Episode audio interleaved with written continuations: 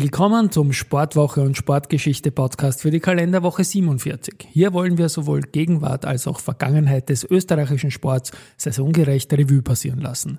Präsent auf diesem neuen Spielfeld ist Foreos.at, deren Spielfeld wiederum die Challenges aus dem Cyberbereich, dem Deep und Darknet sind. Mein Name ist Christian Drastil. Ich habe 2017 die Rechte der 2015 eingestellten Sportwoche mit knapp 900 Printausgaben übernommen und ich bin folgender Meinung.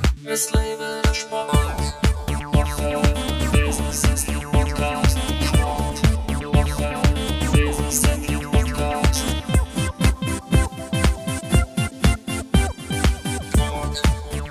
Ja, und seit kurzem stelle ich mir ja wöchentlich die Frage, wen hätte ich aufs Cover genommen, wenn es die Sportwoche Print noch geben würde.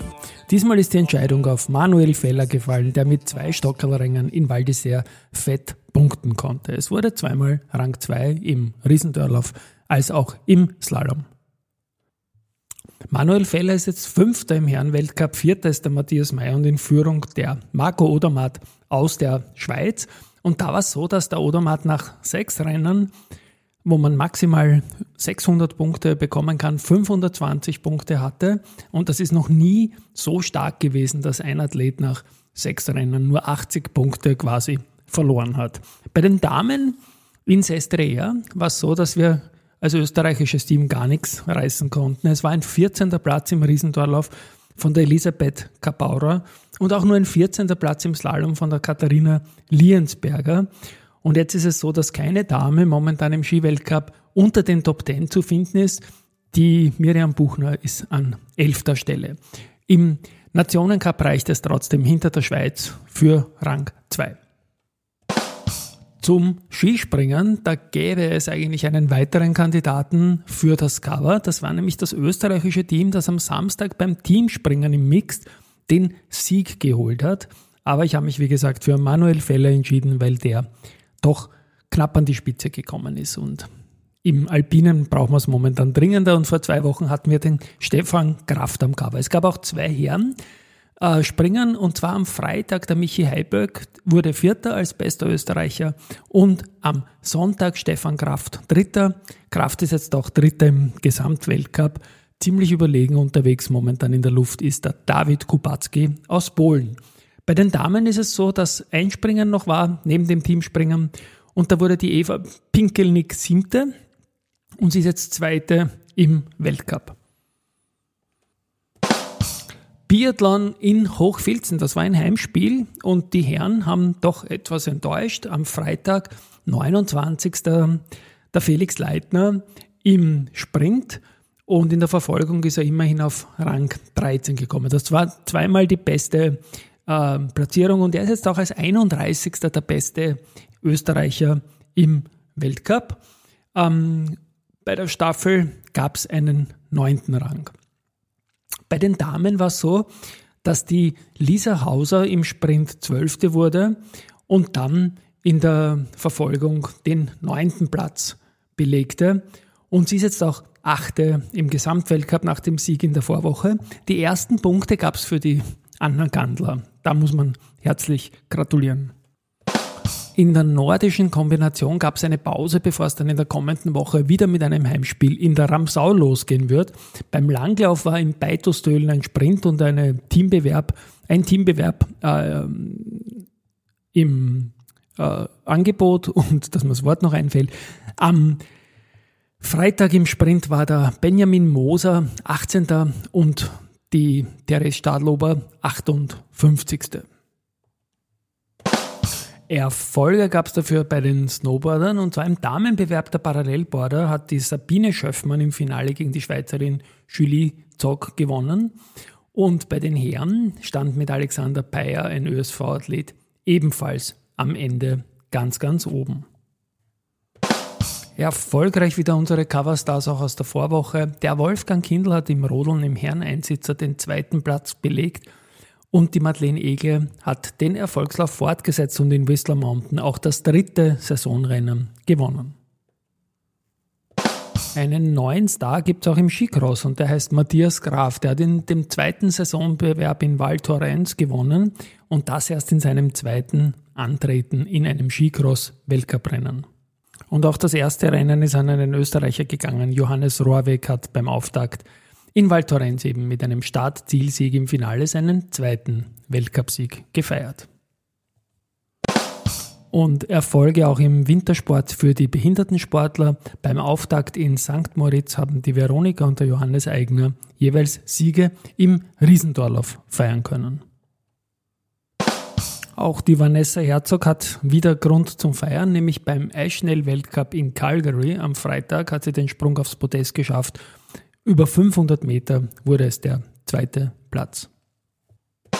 Ein weiterer Kandidat fürs Cover wäre das österreichische Hockey-Team, weil die haben nämlich Gold bei der Hallen-Europameisterschaft äh, gewonnen. Die Hockeymänner haben sich äh, in Hamburg durchgesetzt und haben Deutschland besiegt. Und ja, es ist in Wahrheit ein Riesenerfolg, der sicherlich auch coverwürdig gewesen wäre zum Fußball und zur WM in Katar. Da spiele ich jetzt mal was ein vom Sporttagebuch vom Michi Knöppel. Er hat in diesen komischen, sehr deutschen System Fußballschulen erfunden, dass Tormänner keinen normalen Abstoß mehr schießen, sondern den Ball am eigenen Fünfer nach links oder rechts schieben und dann bei hochstehenden Teams sofort gepresst werden.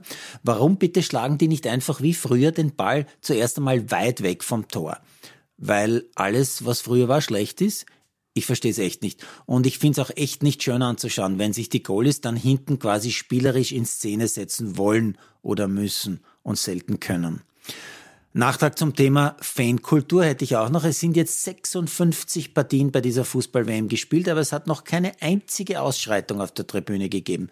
Die Stimmung da oben ist großartig. Ganz ohne jede Pyrotechnik. Ganz ohne schwachsinnige Raketen und ganz ohne Rauchbomben und auch noch ohne Alkohol.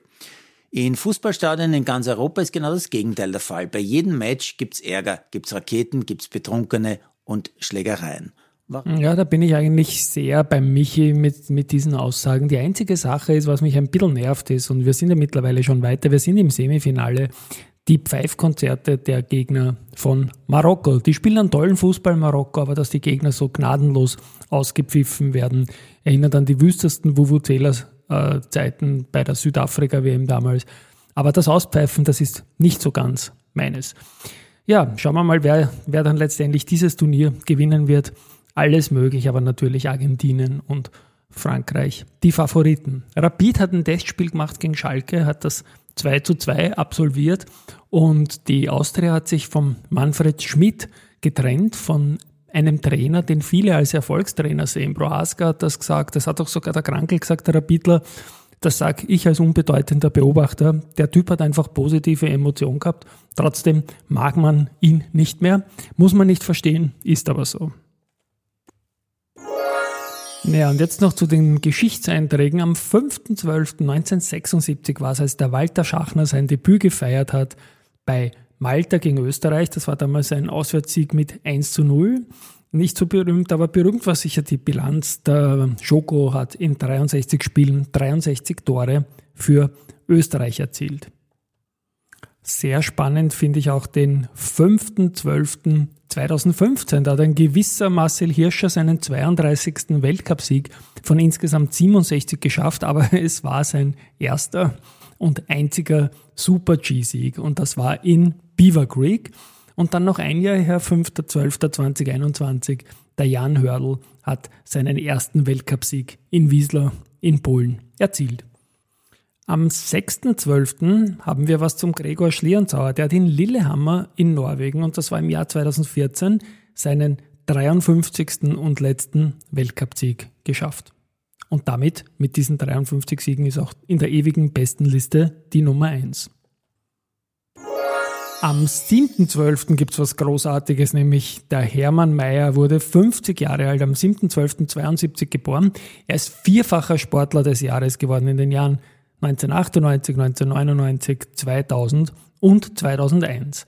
Am 7.12.1996 hat die Renate Götschel in Vale ihren ersten Abfahrtssieg von insgesamt 24 geschafft. Und die Alexandra Meisnitzer hat am 7.12.1995 in Val d'Isère ihren ersten Weltcupsieg von insgesamt 14 geschafft und das war ein Super G eben in Val d'Isère. Am 8.12. gibt es eine tolle Fußballmeldung. Ein Jahr ist es her, da ist Red Bull Salzburg mit einem 1 zu 0 gegen Sevilla als erste österreichische Mannschaft in die K.O.-Phase der Champions League aufgestiegen und das Tor hat damals Noah Okafor geschossen. Auch Leiband 8.12.2005. Damals gab es einen Weltrekord für Österreichs Schwimmer durch den Magus Markus Rogan. In Triest war das und über 200 Meter Rücken hieß die Zeit 1,50,43. Also ganz, ganz, ganz gewaltig. Am 8.12.54 hat der leider viel zu früh verstorbene Sepp Walcher, der Sportler des Jahres 1978 war und WM-Sieger in Schladming, Geburtstag. Und der Andi Felder hat am 8.12.1984 seinen ersten von insgesamt 25 Weltcupsiegen im Skispringen geschafft. Und die ganze Geschichte ist passiert in Thunder Bay in Kanada. Ja, und am 11.12. gab es den ersten Weltcupsieg auf der Normalschanze für einen Andy Goldberger im Planica in Slowenien. Das war im Jahr 1994 und es war insgesamt sein fünfter Weltcupsieg von 20 und auch dem Goldi kann man alles Gute zum Geburtstag wünschen, den er diesen Tagen, dieser Tage als ebenso runden Geburtstag in 50er begangen hat. So, das war's wieder für diese Woche. Ich hoffe, es war wieder einiges dabei. Manuel Feller ist auf dem Sportwoche-Cover aber auch Riesenerfolge im Hallenhockey und Co. Tschüss, wir hören uns nächste Woche.